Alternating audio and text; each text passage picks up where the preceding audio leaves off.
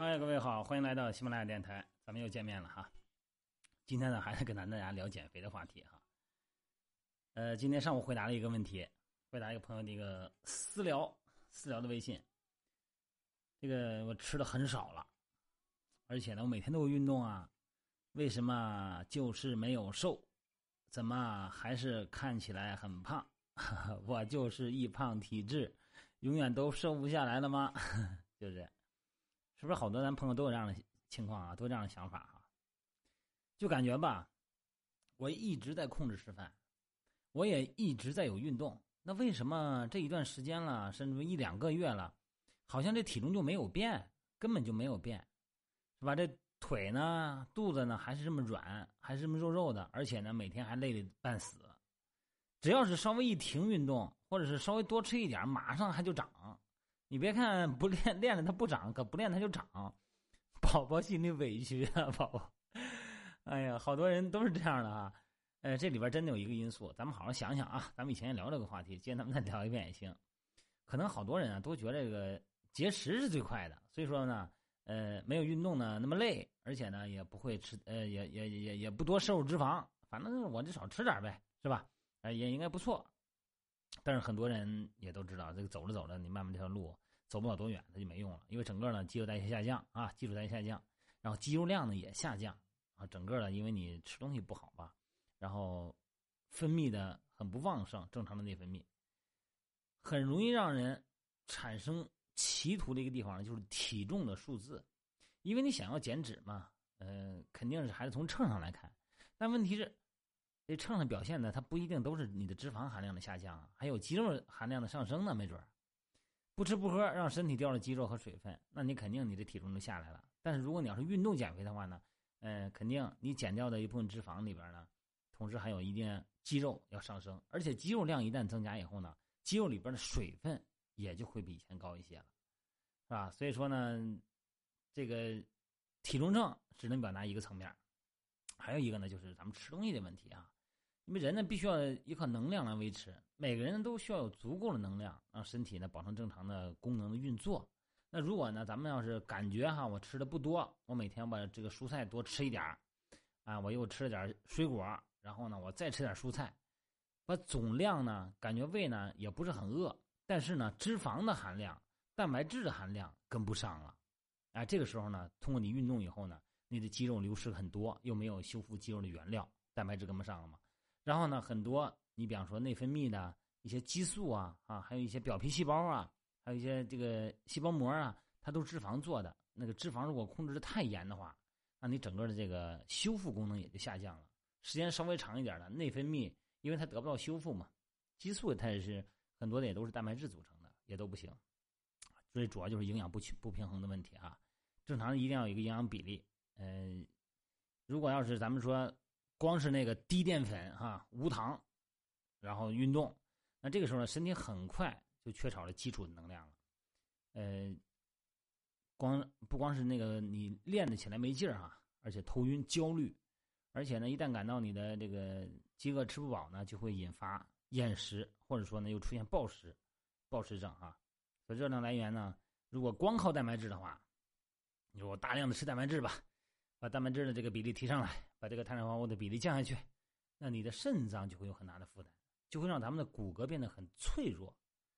如果当你不吃油脂的时候，你会因为缺乏油脂能量提供不了这个基本营养，会导致掉头发、皮肤干燥。刚才我说了，还有内分泌失调，对吧？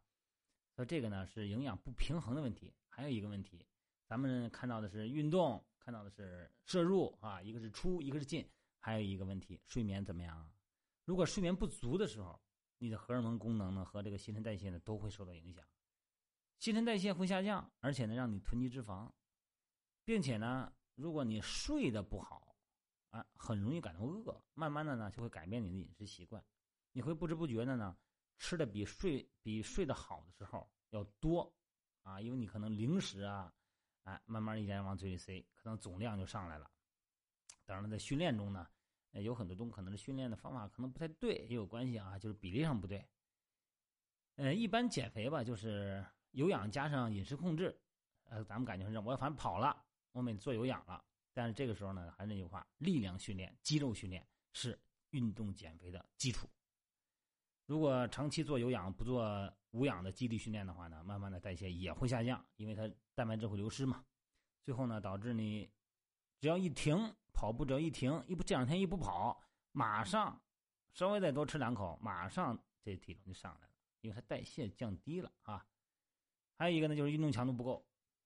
为什么不够啊？因为前提那我怎么不够？我每天都累得很厉害呀。是你每天你很累，你很尽力，但前提是你可能没有睡好。再加上你吃的呢，热量不够，达不到那个底线的时候呢，你整个身体是疲劳的。你虽然已经尽力了，但实际上呢，对于减肥的那个量和时间和心率来说，你实际上可能运动量并不够。所以说呢，它吃跟练是一回事儿啊，是连到一块儿的。为什么叫运动营养学呀？啊，还有一个因素，咱们考虑到没有？压力，就咱们人的压力如果大的时候啊，这个荷尔蒙啊也产生变化。你反正是激素这个东西啊，是咱们。咱们毕竟是一个身体，是一个生物化学体嘛，所以说，你只要是有压力、睡眠质量不好、吃的不好，或是这个不运动，这个内分泌就会发生变化。你看，影响皮质醇和其他激素的这个正常分泌。如果你压力大的时候啊，在初期啊，可能是因为这个肾上腺素的提高，降低了食欲，这是压力大的时候哈。刚开始吃不下饭去，挺难受，堵得慌。啊，吃不下饭去，但是这是初期啊。这个状态维持不久以后呢，压力一降低，皮质醇呢就会负责提高你的食欲，反而让你吃的更多。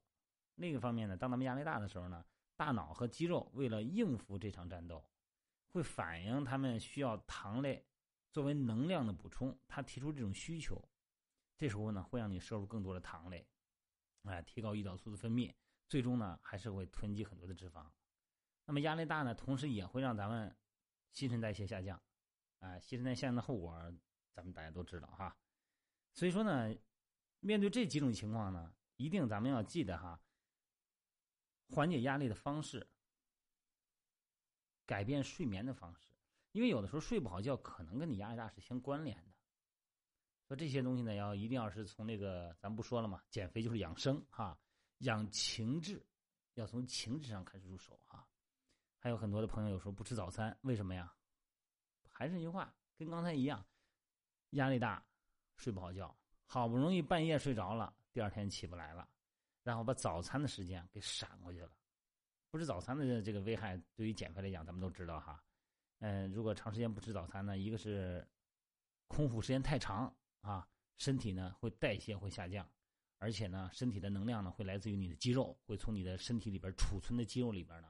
去消耗你大量的蛋白质，这样的话你的代谢呢会进一步下降，而且呢会导致这个中午这顿饭吃的过多啊，一切吃太多了，胰岛素上来了，直接就给你变成脂肪了哈。哎呀，这几个问题，我觉得咱们身体里边呢，咱们人嘛，活在这个世界上，按说好像是不容易啊，实际上怎么不容易啊？是吧？你说谁容易啊？你找出一个容易的来，是吧？不容易。不容易是跟容易的比，它不容易。